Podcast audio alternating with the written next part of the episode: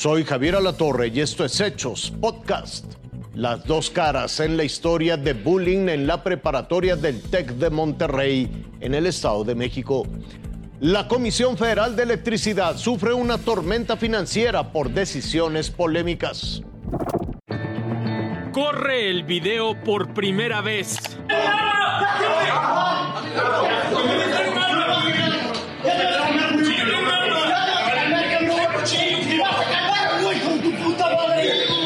Impactados lo vemos reiniciar.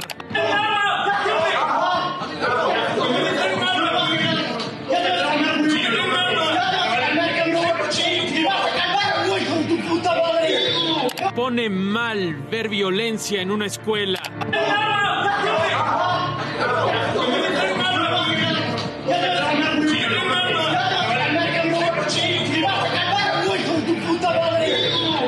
Inicialmente uno siente repulsión por el de la chamarra negra, darse cuenta que lleva una navaja con la que puede herir o matar a su compañero.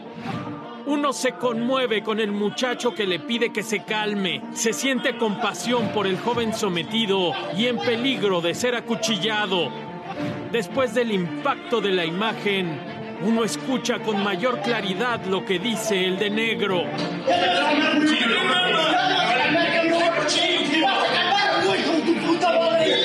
Importa también el tono.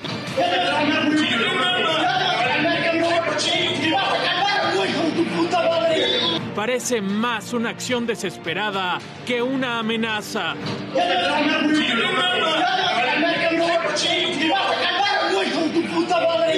Así como el video grabado en un salón de la preparatoria del TEC de Monterrey, Campus Santa Fe de la Ciudad de México, llegó a redes sociales, aparecieron testimonios que aportan un contexto que muestra cómo esta historia tiene dos caras. La cuenta de Clausinea dice que el sometido presuntamente hacía bullying de manera dura y sistemática contra el de negro por su posición social y su tono de piel. Cuenta que el buleado ya había intentado frenar el abuso con un boxer y no lo consiguió. E incluso en un foro de WhatsApp puso esto.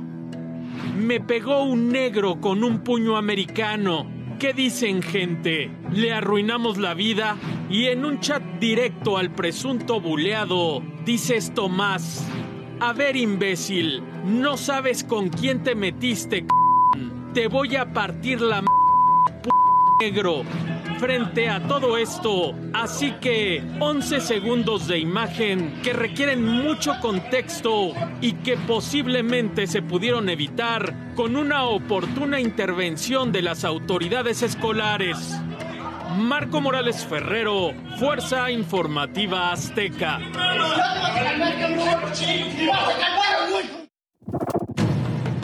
Se agrava la situación financiera de la Comisión Federal de Electricidad.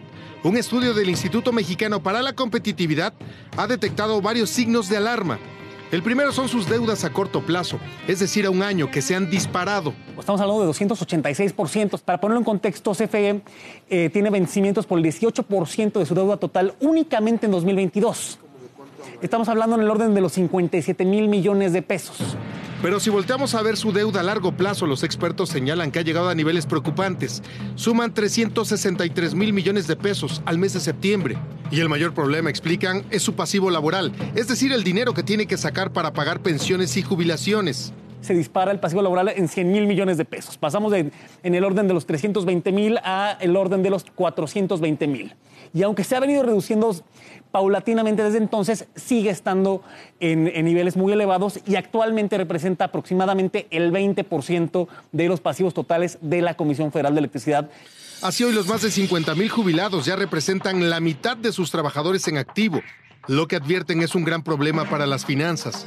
Lo peor es que ni sus ingresos por 470 mil millones de pesos ni las transferencias federales detendrán una bola de nieve que crece año con año. Y a pesar de todos estos números rojos y desorden financiero, la CFE se lanzó a comprar una central de generación termoeléctrica a una empresa estadounidense por 180 millones de dólares. Estás acabando el patrimonio de la empresa. Si en algún momento nada de eso alcanza, tiene que entrar el Estado a absorber la deuda y rescatar a las empresas. Un pro energético.